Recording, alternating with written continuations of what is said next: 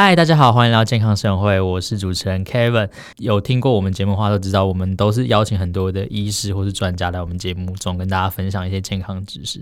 但是也知道现在医护现在非常非常的忙，那他们要来我们这边录音的话，其实不管是他们，他们很不方便啦，我们也会有点害怕说，哎，这样会不会有就是额外的接触，怕造成就是医疗系系统额外的负担呢？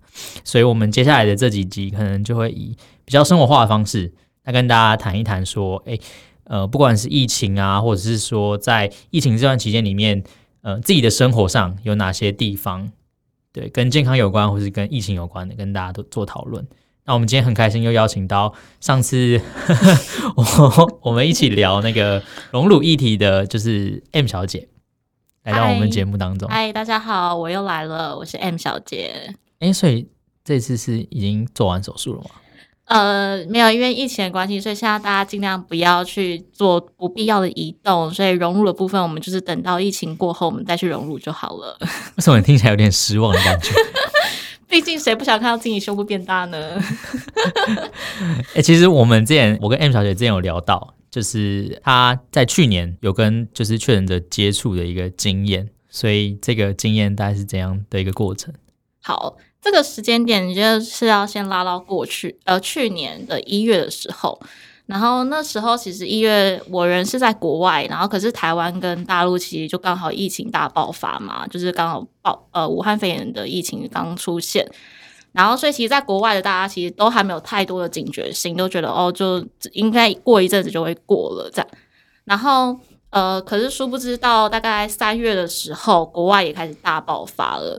然后大家就是在国外人就一窝蜂的就想要赶快回到台湾逃难嘛，躲起来就是避开这个疫情，因为毕竟你在国外可能生病，对于外国人来说，你基本上是没有什么保障可言的。何况就是我还是在英国这个国家，这个国家就是抱持的就是呃，如果你中标就中标吧，我们也救不了你。哎，我还记得他那么他他呃，他们那个时候有在讲说要自然免疫，对不对？对，英国就是放着让它感染，然后后面就有抵抗力。没错，就是抱成这样，就是你知道顺其自然的状况下，所以其实大家都很害怕。然后呃，那时候是其实我原本其实打算打算本来是要待，就继续待在英国，我们要回台湾，因为我妈也叫我不要回来。我妈说你回来，你就是带病毒回来，所以她也叫我不要回去这样。然后，可是，呃，会回去台湾的原因，其实是因为那时候我们有一个朋友，他的签证到了，他就是在三月中的时候，他会他就要回台湾，所以在他回台湾前一晚，我们朋朋友就一起聚在一起吃饭啊，然后帮他做一个欢送会，然后，呃，隔天他就是就是搭飞机嘛，然后回到台湾之后。然后那时候他就有在呃机场先做筛检，但因为呃去年跟今年的政策不太一样，是去年其实你只要做完筛检你就可以回家了，不用在现场等结果，所以他那时候就回家之后，然后他就是回家隔离，呃居家隔离，然后之后他就是呃我就是有陪他，就是打电话陪他跟他聊天什么的，然后。在第二天，我打给他，我就问他说：“哎、你要不要？我们要不要一起试训的时候，我说：哎、你要不要一起试训啊？我怕你太无聊什么的。然后他才跟我说，我现在人在医院。我说什么？当下我整个就是超多问题想问他，想说什么意思？什么意思？现在什么情况？现在什么情况？然后我们整个超慌，可是我要表现说，那那你现在还好吗？什么的，就是情绪非常，就是你知道，就是很激动，但又要压下来，因为也不能让他太紧张、太担心。然后他就说，他就是。呃，前十分钟吧，他就收到那个医院打电话给他说，等下会有救护车去接你。他说我们要载你来医院。然后当下的人反应应该想说，那就是他确诊了。可是因为医院其实一直都不想要正面的回应，他说你到底是不是确诊，你是不是阳性？然后后来我们是进一步再透过 CDC 的那个记者会才发现。确诊案例里面的确有一例就是他，所以他就是按叉叉叉这样，他就是按叉叉叉，蛮前面的，蛮前面的，就第一波的人这样，大概就是第一波那个境外一路那一那一个部分呐、啊，那的名单里面很可怕。我跟你讲，当下我们就是有跟他接触的朋友，我们那时候都还在国外的时候，我们大家都慌了，所以那时候。就一窝蜂的，因为就很担心自己会中标的时候，然后你在国外没有人救你，所以就想说不如就逃回台湾，台湾还会救你这样，所以大家就一窝蜂的逃回来。然后可是因为其实可能当下那时候政府的可能人力或什么都不够吧，所以他其实没有及时去框列我们有曾经跟他接触过的人。天哪！对，所以你们就是那个防疫破口，防疫破口。我今天在访问防疫破口，哎。所以呢，我那时候其实就是回到台湾之后，是我自己主动通报一九二二，然后跟他说我曾经跟案例有接触过，那我现在要去做检查嘛。Uh huh. 然后他就问我说：“那你有什么症状吗？”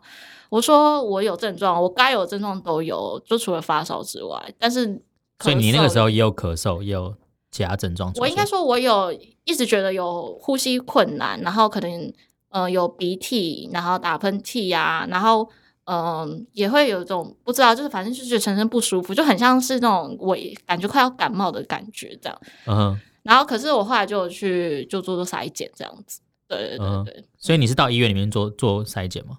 对，我那时候就是到医院去做筛检，而且很酷的是，我还是自己走路去医院做筛检。他没有派车来就来找你吗？没有、啊。不是应该都有那个？我记得那段期间，他好像是呃有跟他接触的人都是用专车送过去。他应该说他会派那个防疫就那个计程车来接你，对对对。可是好像因为计程车也数量不够什么的，就没办法配给不够，所以就他就说那你就自己走路去这样。你不觉得这是真的是防疫破口吗？我如果搭捷运或是搭公车或什么的，你知道很可怕欸。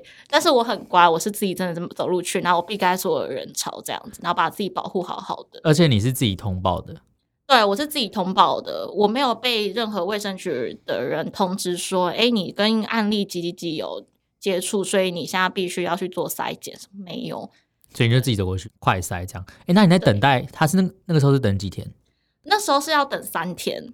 那你在等待的三天里面，你的内心，你的内你的内心在想什么？或者说你那时候有预料到说，呃，就是有没有开始写遗书或什么之类的？有没有夸张？因为其实应该是说，我的内心的焦虑其实从我搭飞机回台湾前就开始了。而且你知道，其实我那时候呃，就是觉知道我朋友确诊，然后确定要回台湾，我大概只有三到四天的时间，包括订机票，然后整理行李，然后退房。因为我那时候在外面租房，一、三天三四天内就结束，然后就赶快立马冲到机场，然后去搭飞机回台湾，然后。其实我那时候很犹豫，到底要不要在机场做筛检，我很害怕。我当下心情是非常害怕的。你说在英国的机场还是在台湾机场？在台湾机场，因为你那时候下飞机之后，你是可以选择，如果你有可能有疑似有感冒症状，或是有吃过发烧退烧药的人，其实你都势必应该是要去做通报跟筛检。然后那时候没有强制性嘛，所以其实我是觉得我没有什么，我没有吃药，但是我觉得我有点小感冒症状，但是我就是害怕去做筛检，因为我很害怕得知那个结果。可是后来就是还是逃不了，还是要去做筛检这结果。然后因为那时候是三天后才会知道结果，所以在那过程中，我真的觉得我快死掉了。我觉得我也睡不好，吃不好，然后你也不想动，然后你就会一直神经兮兮的，就是好像不小心鼻涕打了比较多次，或是你什么鼻涕比较多的时候，你就想天哪，我该不会真的中标了吧，什么之类的。反正就像疯女人一样神经兮兮的。那时候我我现在想起那日子，还是觉得哦，自己那时候怎么那么的可怜。那所以，呃，你那个时候得知你检验结果的时候是，是是他一大早打电话给你吗？还是你自己打过去问的？我跟你说，这更荒谬了。我过了七天哦，都还没有收到结果，然后是我自己打电话再去卫生局问说，不好意思，请问一下我的，请问一下我是？我先打，我先拿去给我筛检的医院，然后医院说，呃，这个我有点忘记那时候医院跟我说什么，他好像是说你要打电话去卫生局。跟他们确认，因为资料会送到卫生局，所以他们不能跟你，他们不能直接跟你说。对，医院不能直接跟我说，然后所以我就打算去卫生局，但是反正我大概过了，应该至少有五六天呢，我猜我记得有五六天，然后打电话过去，他说：“哦，我帮你查一下。”然后他说：“哦，你没事，你阴性。”然后所以其实也不是他通知我，是我自己打电话过去的。嗯哼，对，所以我在想说，可能他们那时候可能是只要有确诊的，他一定会通知。但是如果你没有被通知到，也许你就是阴性。对，嗯，但是在过程中真的很焦虑，就是像当当时真的我觉得自己快死掉了。我也觉得这个系统其实还蛮多需要改进的地方，就是它没有一个查询系统，就比如说网络查询系统或者是一个线上的方式，让你比较容易可以查到。就是你变你要打打电话一直去烦卫生所的人，或者是说卫生局的人。那可能他们的电话已经被打爆了，你打过去怎么可能会有人接？对，没错，就是都已经二十一世纪还用这么就是落后的方式在查询这个结果。那你那个时候，呃，七天之后，你知道你自己没有确诊之后，因为还有就是伪伪阴性的问题嘛？对，所以你有居家隔离吗？我有，我我居家隔离的的命运也是很坎坷，就是反正那时候下飞机先去，我总共换了三家居家隔离的地方，然后我第一下飞机我先去了第一家，然后后来隔壁邻居发现，因为我是住那种 Airbnb，然后隔壁邻隔壁邻居发现我竟然是居家隔离者，嗯、他就跟那个大楼的管理员就是通报，然后要请我出去。所以我在隔离期间，我就被迫的移动到另外一家居家隔离的地方，然后所以我就换了第二个地方，然后第二个地方我住完之后，那时候是住完十四天，然后我可以我可以出门了嘛，因为现在自主隔离了。然后可是因为我觉得我待在那地方待太久，所以我后来又再搬到另外一个地方，所以我总共换了三个地方隔离。诶，所以他把你请出去，你就只能搬家？我只能搬家。我以为那个地方是就比如说台北市卫生局，就是他已经。就是认定好那个地方就是你待的地方。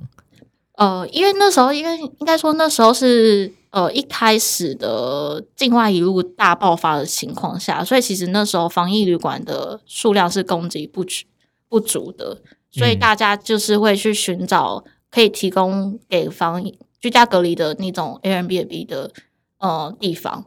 所以我那时候是住这种不是政府认定的，政府完全没有认定，但就是可以提供给我们一个地方。哦，因为那还还算蛮初期嘛，一二月的时候。那时候是三三四月，去年三四月其实算很初期，就是可能台湾稳定，嗯、台湾疫情有稍微一点稳定了，可是境外一路大爆发，那时候情况是非常严重的。嗯嗯，对对对对。所以你那时候吃什么东西？我那时候他会送餐给你吗？我那时候没有，我那时候都是自己煮，然后要不然、哦、所以他那个旅馆可以自己煮东西。可以啊，可以。它其实就像一般住家一样，哦、对，所以它有厨房，然后你也可以，也可以叫 Uber Eats。可是我跟你讲，叫 Uber Eats 的时候，你打开门的时候，你就要很紧张，旁边人会会不会有人看到你？因为看到你，他们就会又开始在面，感觉你心里就会有一种，他们一直在想说，哦，这里面有居家隔离者，他好可怕，他好可怕什么的。对，但是我们其实一点，嗯、我们其实一点都不想要成为那个境外一路的那个，就是呃破防疫破口，因为我们其实也很不想要让自己。的家人或是其他人受到病毒的攻击或什么的，所以我们其实压力也很大。对我们来说，我们像过街老鼠，就是人人喊打，你知道吗？然后到哪你都要躲得远远的、远远的，因为你也很害怕，就是呃别人发现你现在是居家隔离者或什么的，然后就会一直可能攻击你什么，就会有自己被害妄想症，觉得他们是不是都在骂我啊，都在就是责怪我啊，都是你们嘛，害你们我们疫情又怎么样怎么样的。嗯哼，对。你你那时候等到呃。检查结果出来，然后整个隔离完之后，是不是那些感冒跟那些症状不舒服的感觉都没了？呃，我觉得有诶、欸，我觉得其实当你知道你结果之后，其实那个心情就好很多了。然后，所以其实那个焦虑好像跟恐慌其实没有那么严重，就是有比较好一点点。我觉得有呼吸就变顺了，这样有比较可以大大口呼吸了。来，我们现在先来深呼吸。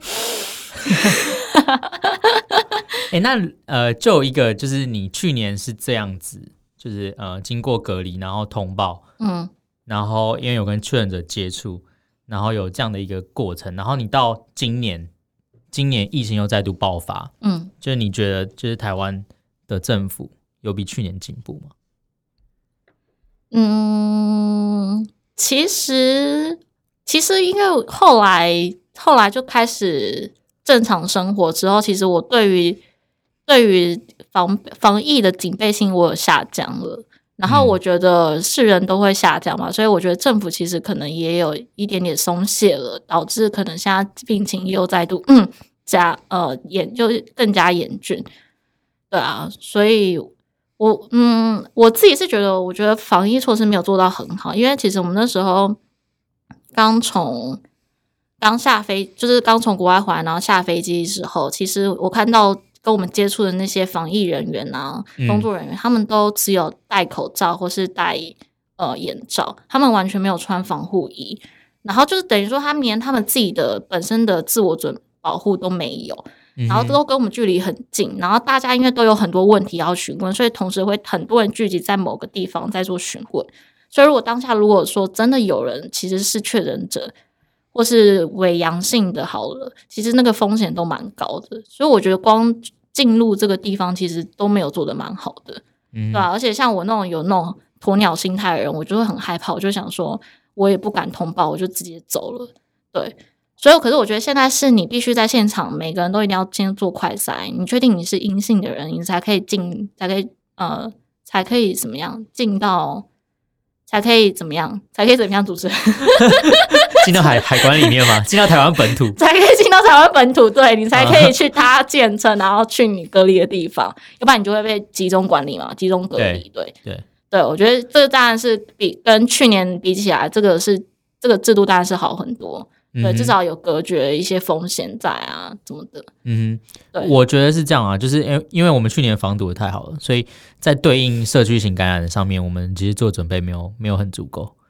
因为整个台湾就是呃，在在去年不得不说，我们在呃处理境外移入，就是处理其他国家或是台湾本国人，但是他的有带源回来，这个隔离上面做的非常好。嗯，但是当这个病毒不知道从哪里传来，然后直接从社群里面出来的时候，其实现在的一些配套措施可能不太够。嗯，不管是疫苗购买的速度，或者是说要怎么去追踪这些人，其实都不太够。但还好显的是，我们现在这个这个疫情再次爆发的期间，是疫苗已经研发出来嘛？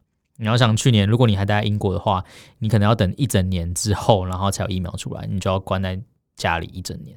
对，我觉得那应该会忧郁症发作。对啊，嗯、你你可以那个啊，就是我看他们去年，呃，不是有很多人会扮成狗吗？有吗？谁？有啊有啊，他就说，呃，因为还是需要顾到宠物嘛，因为宠物，比如说你像养养狗，你一个礼拜你可能要带它出去遛狗两次，不然那狗会得忧郁症。嗯，所以他们有，他们之前有一个呃法规是说，你可以带狗出门半小时。嗯嗯嗯。然后，就有人想说，我我忘记在意大利还在哪里，然后就有人出来，就他的狗是另外一个人，这也太好笑了吧！然后他们市长就上直播，然后开始狂骂，所以他骂他骂他骂法很好笑，他就说：“你们是脑袋坏掉吗？” 他说：“现在是玩的时候吗？想当狗是不是啊？”对，应应该是意大利吧？我觉得他们都很有幽默感，而且他们会有那个手，他们会有那个手势。你知道他们平常会有会有他们会有自己他们自己独特的手法，对，然后我就觉得很很荒谬，因为大家真的都被闷坏了，因为他们对他们来说，每天出门散步啊，然后或是遛狗，然后慢跑，都是一件非常正常的事情。对，啊、他们讲说，这是他们的仪式感，他们要开启一天生活，或是要结束他们今天生活的一个状况。嗯、所以对他们来说，他们长期闷在家一定会闷坏。何况，其实我觉得是人都会啊，因为在台湾，大家也是，大家现在已经多久？一个一个多月了吗？三个多礼拜，快一个月，快一个月。对啊，其实我觉得大家也闷坏了，闷坏了。我跟你说，真的闷坏了。就是你在家也真的是玩游戏可以玩游戏，然后可以干嘛的都可以干嘛了，基本上已经没有什么事做了。对啊，所以现在可以跟你这样聊天，我觉得好像蛮开心的诶。虽然 还是有风险啊。哎，那你那那你那个朋友后来怎么样？就是你那个那个确诊者按叉叉叉，对，那个按叉叉叉，他后来就是呃恢复好之后，他就是出院嘛，然后他基本上就是都待在家，他也没有就是呃，诶，我记得就是待在家里面，然后他就是会维持他固定的运动量，让自己身体增加免疫力。嗯、对他，他的他的肺功能有受影响吗？嗯。后来他出院前有做过，好像有做过 X 光片检查还是什么的，发现他的肺其实还蛮好的，没有说真的很明显造成影响。但也许有一些我们没有看到的那一面，对。但他状况看起来之后是蛮 OK、蛮稳定的，因为我后来其实有跟他见面这样子，我看他其实都很好。对啊、嗯嗯嗯，对，但他算是轻轻症吗？其实。那时候好像没有特别分，他到底是轻轻中重哪一个级别，嗯、对。但是他其实基本上他有的状况都有，因为他那时候其实症状爆发的时候，他是在国外，然后那时候我们都以为他是流感，嗯、因为他在家躺了一个礼拜，他躺了一个礼拜，哦、他基本上是下不了床的，然后就是一直只能吃药，然后睡觉吃药睡觉，他也没什么吃饭，因为他基本上他没有任何的体力跟精神去做其他事情，这样，嗯，对。所以他在他是先在英国躺了一一个礼拜之后，然后才搭飞机回来台湾。对，然后连搭飞机前都还在吃退烧药，就是就怕自己的呃耳温过不去的话，他就是会可能没办法上飞机。对，但他必须得回台湾了。对，但我觉得是不好示范啦，大家不能不能学，就是基本上你一定要等到自己状况稳定，不要靠药物去做退烧的状况，才可以去做搭飞机，或是说跟人接触。嗯，就是人与人连接嘛。对，人与人连接。天哪！你有看那个那个什么？呃，哎，我忘记那个 IG 叫什么？台湾台湾 says 吗？有啊，我有看，我知道那个 IG 的那个账号啊。我觉得那个 IG 账号很好笑。可是我觉得就那个最好笑嘞、欸。你说人与人连没有啊？我记得其他也有很好笑的、啊。我我现在看有吗？因为我觉得就是他就是因为人与人连接那句话，然后没有没有，我记得我记得他之前他之前就他之前就有红了。他之前就有红了吗？对啊，我是哪一个？我之前就知道啦。台湾台湾 says，呃，我看一下哦，他是很很早期的。因为他就是因为人与人连接，所以我点进去看，天啊，这个也太好笑了吧！然后后来他之后讲了没多，讲了几个，我觉得都还好，所以我就 unfollow。很现实，有没有？有吗？有找到吗？有啊，他很早就出来了。他前面有一个那个时间管理大师吧？那他的英文是什么？啊，我我那时候看到的是这个啊。那个？他说：“In Taiwan, we don't say I feel sorry for you. We say 帮 QQ。”帮 QQ 是什么？帮 QQ 啊！哦，帮 QQ。哎，这个蛮好笑的，对，帮 QQ。对，我觉得都很好笑啊。然后，但是但是帮 QQ 其实是我同情你，我觉得你很可怜。然后，可是对啊，就是 I'm sorry for you 啊。对啊，对啊，是帮 QQ 啊。那应该是说我在。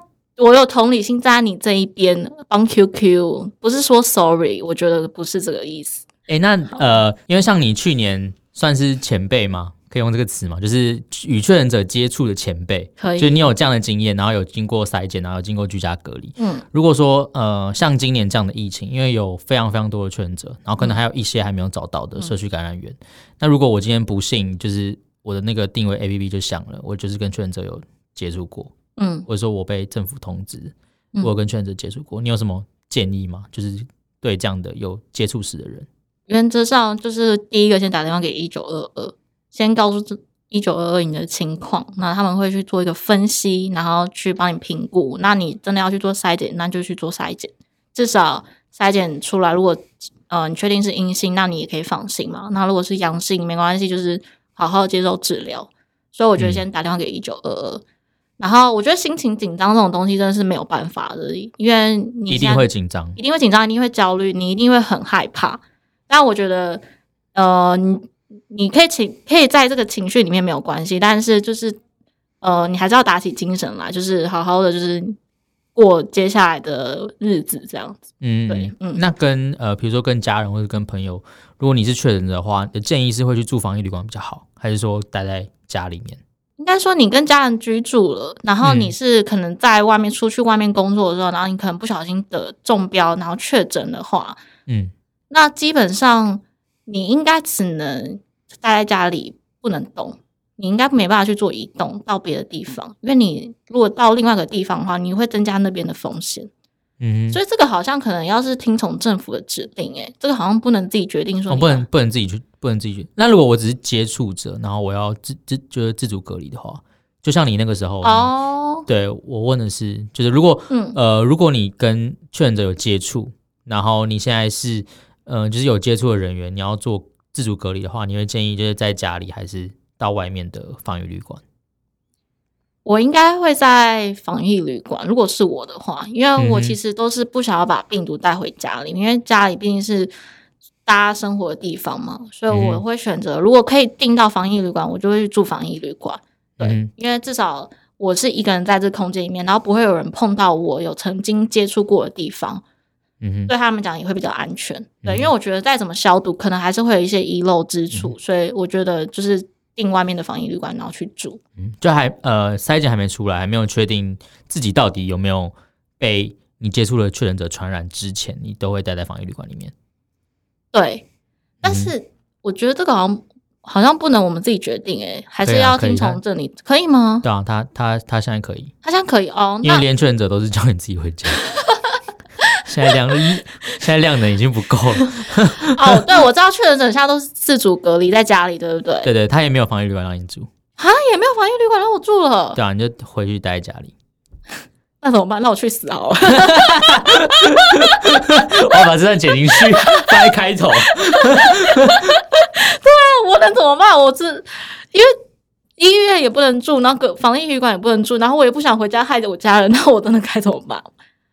没有啊，现在旅馆已经不能住了啊？没了吗？没啦，没啦，你没有办法订啊。哦，有啦，他有一一些特约的是可以给，就是确诊者或者是给那个就是那种轻症，然后你可能不要待在家，然后你可以去住。但是如果你是接触的人的话，你是不能去住那个旅馆。哦，那这是可能就待在家，那我就会把自己关在房间里面，嗯，然后把自己毒死。傻眼，怎么最后是这样子呢？好，我们健康生活的节目内容就到这边告一段落了。嗯，很开心今天就 M 小姐带给我们分享。哎，你每次分享都会分享不同东西，之前是隆乳，再是就是肺炎。那我接下来可以分享什么？你可以分享人与人的连 人与人的连接。如果我接下来有人与人连接，我就会上来分享了。好，我们健康生活会下期见喽，拜拜，拜拜。